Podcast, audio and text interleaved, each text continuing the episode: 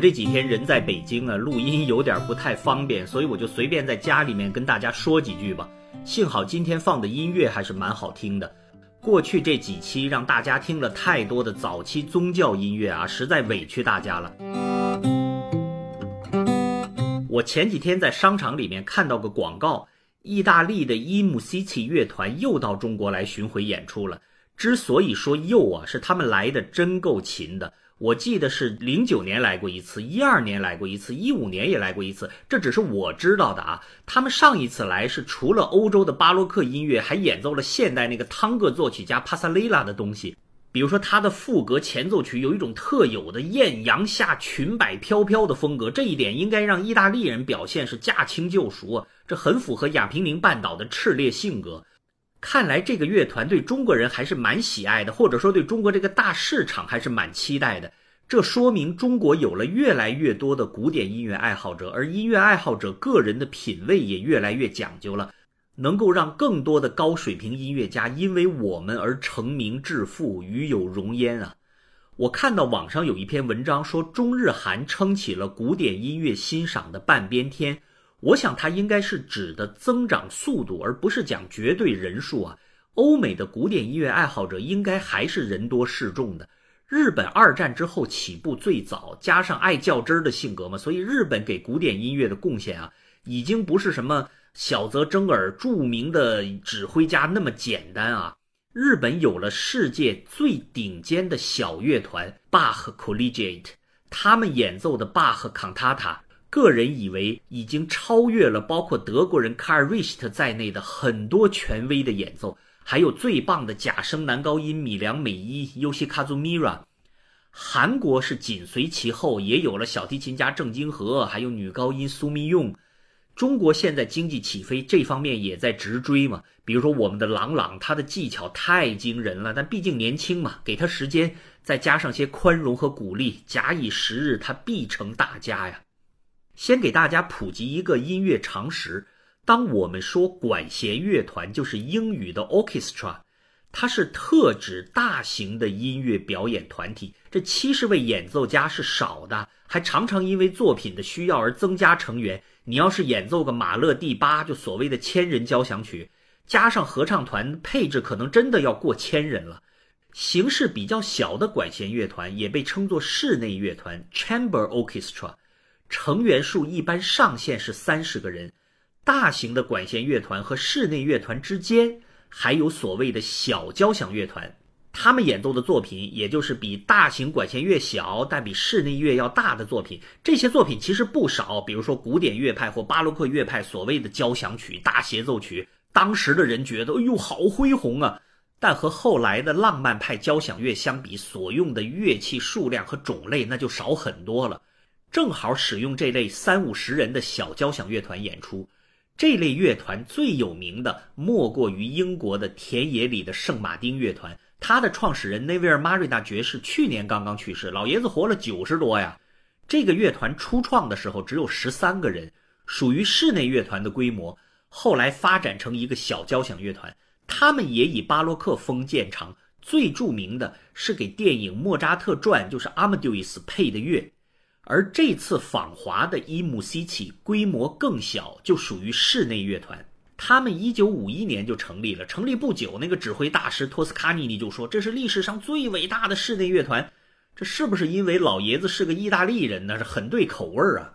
伊姆西奇乐团总共有十二个人，有一些成员还经常组成什么三重奏、四重奏独立演出，但这十二人的编制一直保持到现在。包括六名小提琴手、两名中提琴手、两名大提琴手、一名低音提琴手，还有一名演奏大键琴，就是 harpsichord，就是现代钢琴的爷爷嘛。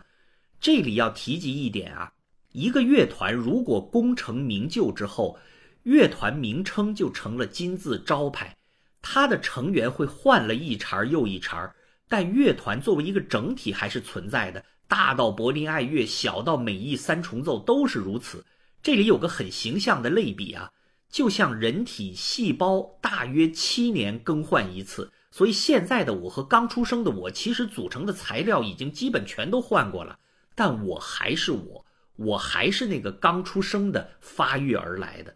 乐团换血也很像啊，你别一次把所有成员全换遍，一次换一两个，然后老师傅手把手的传帮带，让新人很快融入到乐团风格里面，这样也就保证了革命传统代代传啊。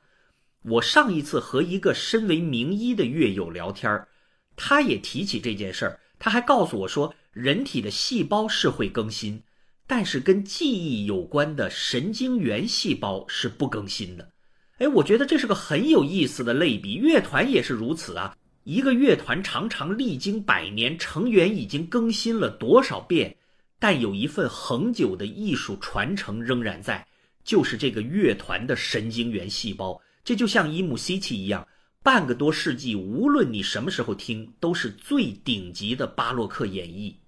伊姆西奇毕竟是意大利演奏团体嘛，他们演奏的意大利派作品太权威了。比如说罗西尼，十九世纪那位意大利歌剧大师，写《塞尔维亚理发师》嘛，他还写过一套著名的弦乐奏鸣曲《String Sonata》，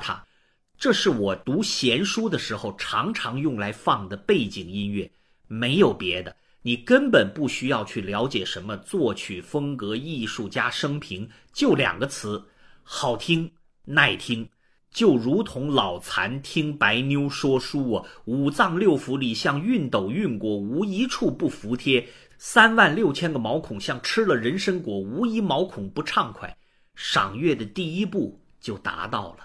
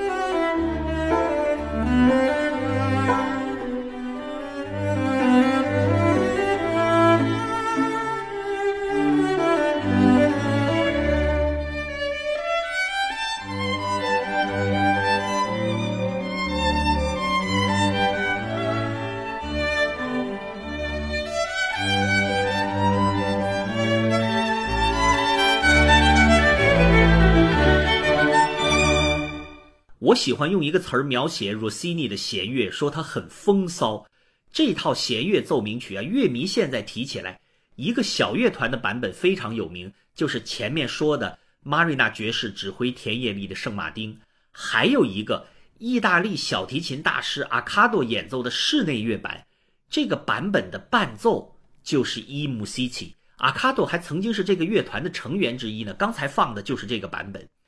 伊姆西奇的莫扎特、阿尔比诺尼、帕克贝尔，还有近代的 Respighi 都非常的出彩，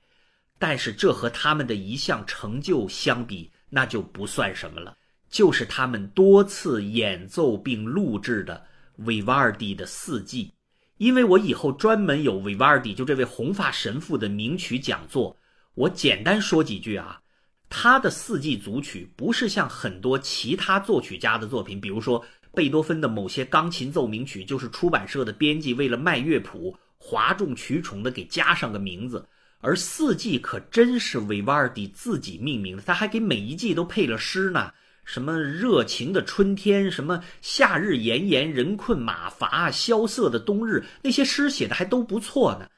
四季因为要有一个独奏的小提琴手，所以伊姆西奇光是和不同的提琴家演奏。我就听过大概有一二十个版本都不止啊，加上我没听过的那就更多了。那些小提琴手当然是一时的大家，这些版本之间还竞争呢。比如说，一九五九年菲利克斯阿尤的那个版本，曾经是吉尼斯纪录上最佳古典音乐金唱盘。后来阿米瑞利的版本，日本人强烈追捧啊。阿佑，我个人不是非常喜欢，因为觉得他的演奏比较慢。我到很晚还听到了阿佑还有阿卡多演奏的巴赫的无伴奏索纳塔帕提塔，那种巴赫简直就是我找个借口放飞自我！意大利人就喜欢这么玩儿有意思的是啊，后来打破阿佑这个吉尼斯纪录的演奏，也是维瓦尔第的四季，但却是另一个学派，就是英国那位崩克小提琴家肯尼迪。他的第一版四季是历史上最卖座的古典音乐唱片，好像到现在也没有被打破吧？我想一段时间内也不会了，因为古典音乐现在听的人数已经大不如前了，可能还真需要中国人来帮忙翻个身呢。这个伊姆西奇频频来华访问，看来是带着使命的。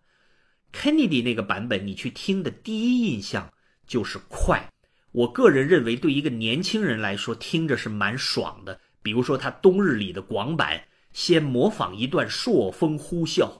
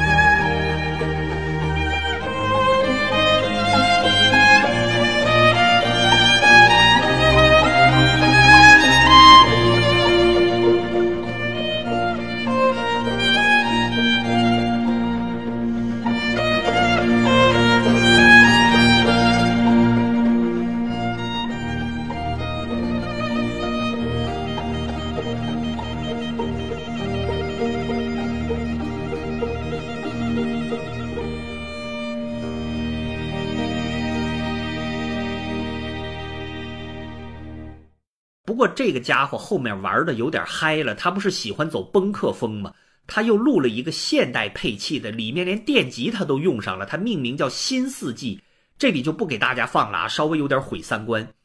我个人对什么本真音乐演奏，就是连乐器一定都要复古这种潮流啊，我不是很感冒。只是多数巴洛克音乐，如果用小乐团或者室内乐团演奏，的确更符合当时创作的本意。我听过卡拉扬指挥柏林爱乐的大乐团给穆特伴奏嘛，演奏四季，那效果就有点像人民大会堂里面听《我的祖国》，太过厚重了，实在不是我的那盘菜呀。巴洛克音乐很多都是为宫廷演奏而写的，所以室内乐团哪怕不使用原始的乐器，风味儿还是可以表现出来的。说到这种不用其形但求神似的演奏啊。还有一个和伊姆西奇同样有名的，就是美国的 Orpheus Chamber Orchestra 奥菲斯室内乐团。Well，此刻他们可能更受关注，不但是因为他们同样是巴洛克音乐的演奏权威，还有一件事儿你猜不到啊，他们有一项独创的自我管理措施，就是不设常任指挥，从选曲、彩排到演出。乐队成员共同协商达成共识，他们还起了个名字叫 “collaborative leadership”，协同领导。这家乐团竟然因为这种领导风，成为西方管理学的经典案例呀！我是在商学院里面先知道这家乐团的。赏析就给大家放上伊姆西奇最著名的那一版四季，菲利克斯阿尤做主奏小提琴，曾经的吉尼斯最畅销古典唱片。作为一个历史花絮，还是很值得重听一遍的。我们下周见。